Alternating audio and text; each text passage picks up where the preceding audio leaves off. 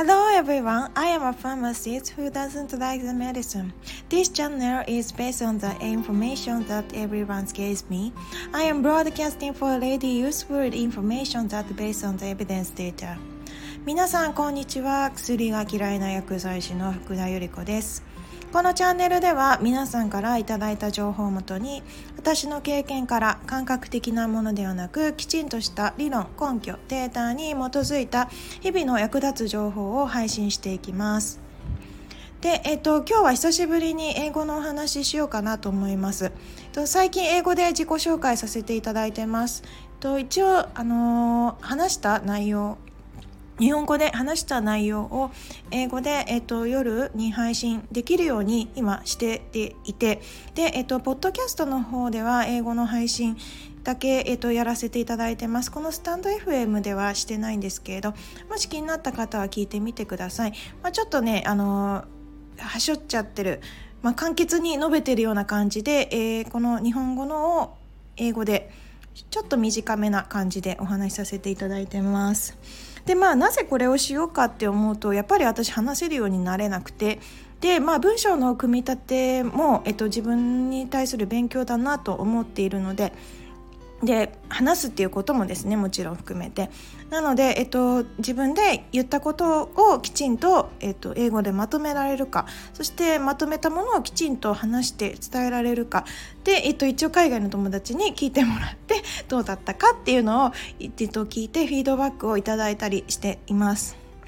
まあね、あの言ってる内容がちょっとやっぱり難しかったりして、えっと、日本語だとねあのやっぱり分かってもらえない部分、えっと、英語のネイティブの方にねどうだったかっていうのの感想をいただくこともすごくあの大切だと思っているのでと本当にネイティブの方からいただいたご意見ってすごくありがたいです。えっと、もしまたね聞いていただいて何かあの思ったことがあれば言っていただけるとありがたいんですけれど。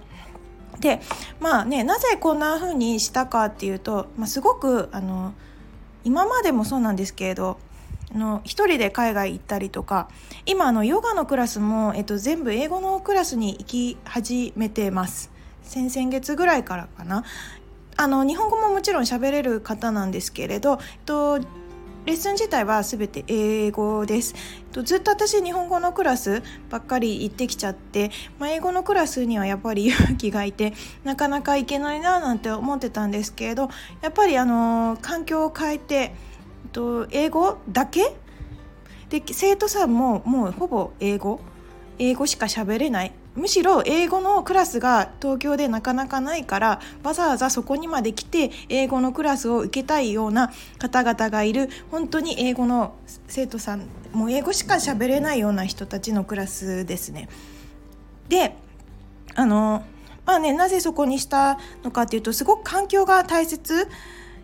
自分がやっぱり英語が喋りたいっていう目的があってで理解して喋れるようになりたいっていう目的がある上でいくらまあね、えっと、日本語しか喋れないような人とかお友達とかとやっぱり関わってても英語がいくら上達しないなと思っていてで、まあ、こっちでいっぱい海外の人あってでえっとすごく日本語？喋るのが上手だけど文章書くのが苦手な子にもあったんですよ。からあの挨拶とかもすごい 短文ででも話すとすごいあの喋れて「えなんでそんな言葉知ってるの?」ってその子はまだ若い20代ぐらいなんですけれど結局あの英語が喋れるような人たちと一緒のところにいてもあの上手にならない日本語が自分は喋りたいのに喋れるようにならないから僕はあえて日本人の友達が欲しいっていうことをきちんとアピールしてであえて日本人がいるようなところに行ってで日本人になるべく会うようにしてると言ってました。だから、あのー、そのアプリ上での会話も日本語日本人ネイティブの日本人と基本的に喋るようにしてそれ以外は喋らない。でないと自分が喋れるようにならないから。ってちゃんと言ってましたね。であやっぱり環境ってめちゃくちゃ大事だなと。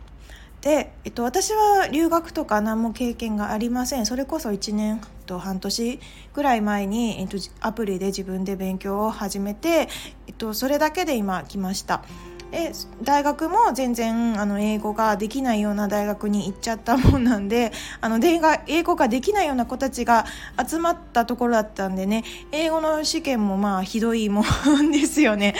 で、えっと、本当に喋れませんでしたしもう英語に拒否反応があった感じです。であの私もあのその環境に見習って私も英語が喋れるようになりたいその目的があるからこそ、えっと、あえて英語圏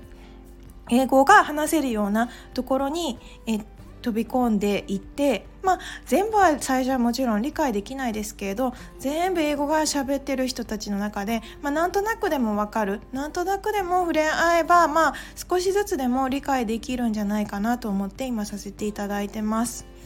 で、えーと、英語の配信もやっぱり自分が英語が喋れるようになりたいから英語を喋ってるし、えっ、ー、と、インスタグラムのもう一つのアカウントも全部英語にしようと思って今全部英語でやってます。まあ、どうなるかはわからないんですけれど一応自分がアウトプットしたいがために全部英語にしてるような感じです。で私の周りにも結構あの海外行ってきました留学してましたとかあの聞く人も何名かいます。でもちろんあのすごくペラペラで喋れるような人もいるんですペラペラうん上手な人もいるけれど全く喋れなくってえ何のために海外行ったの？っていう感じのあの人もいるんですよ。でえっとまあ結果その人たちっていうのはまあ英語が喋りたいっていう目的で行ったわけではないのかな、まあ、分からないですけど結局日本人学校とかだと、まあ、日本人の日本語喋れる人同士で、えっと、一緒にいていることによって、まあ、英語を強制的に使う機会がなくてで使わないから結果喋れるようにならないんですよね。結局コンフォートゾーンにとどまっていたいあの他の経験ができないあのラーニングゾーンには行けずに結局ずっと日本語が楽ちんだからっていうコンフォートゾーンにとどまった状態になってしまったのでまあ結果喋れずそのまま日本に帰ってきても喋れずと言っていう感じかなと思っています。で、えっと、海外のね料理教室も、えっと、英語のクラスと日本語喋れる先生のクラスでやっぱり生徒さんの幅が全然違うなっていうことにあの気づきました。私結構英語のクラス好きで行ってるんですけれど、まあ、それ以外でもいろんな国の先生の料理を知りたいっていうのもあるんですがやっぱり、えっと、日本語が喋れてしまう先生のクラス海外の方でもですねあのー皆さん私てっきり喋れる方が多い料理教室なんだとばかり思っていたんですけれど決してそんなことはなくって あの喋れなくってやっぱりいつか喋れるようになりたいのよねみたいな感じであの言ってらっしゃる方が多かったです。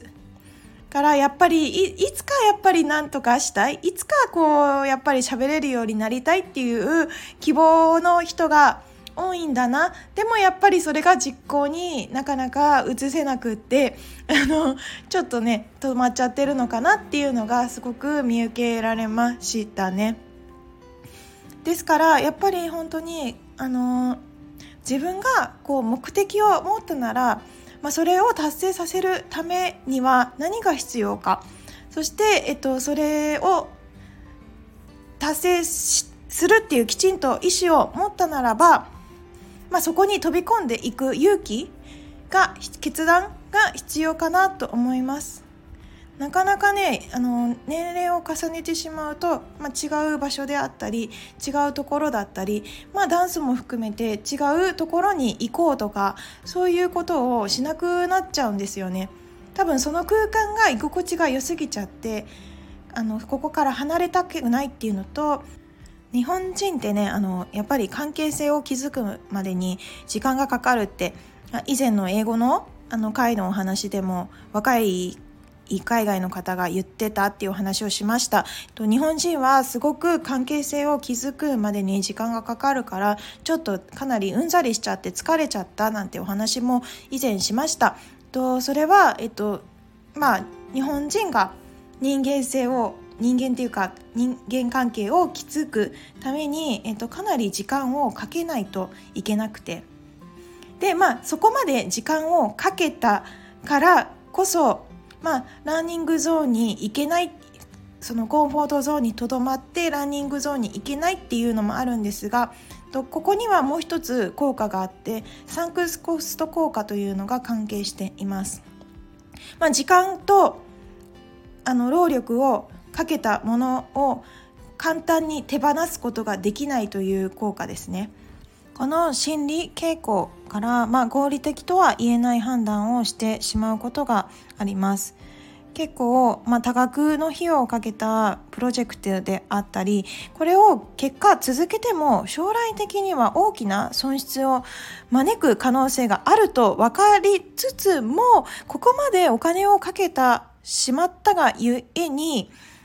もう引き返すことができない客観視して分かっているにもかかわらず合理的な判断ができないというのがサンクスコスト効果になります。日本人は結構このサンクスコスト効果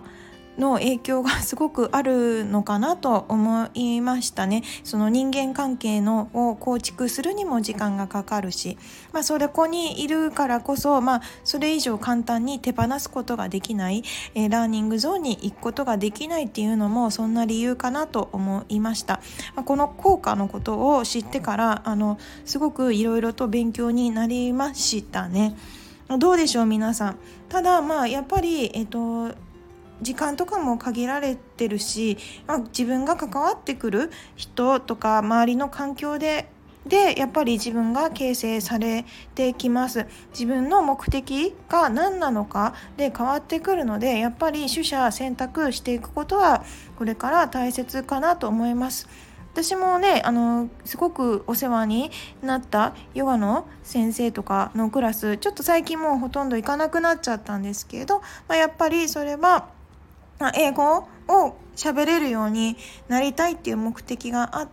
るからこそ、まあ、そういう環境にあの身を置こうと決めて、えっと、そういう決断をしました、まあね、1年以上前1年前の私だったら、英語のヨガのクラス都内には何箇所かあって、えっと、行ってみたいなとは思っても、まあ、英語だから無理だよねって言って絶対無理だっていうなんかブロックがかかっちゃっててあの行こうとは思いませんでしたね。まあそれだけのレベルにもまあ達してなかったっていうのもあるとは思うんですけれどあ今はねこうやって行ってあ行ってよかったと思えてます。と少しずつでもやっぱり、えっと、理解ができてきてるのが、まあ、自分での成長がなんとなんとなくでも分かるからこそ、えっと、言ってます。からまあねあの自分で、えっと、決めてもらって あの本当にこれから自分がどうしたいのかっていうのを、えっとまあ、いろんな面で考えて時には何かを捨てる選択も必要であるということをぜひ知っておいていただければなと思って今日のお話はおしまいにしようかなと思います。今日も良い一日をお過ごしください。Have a nice day. Bye bye.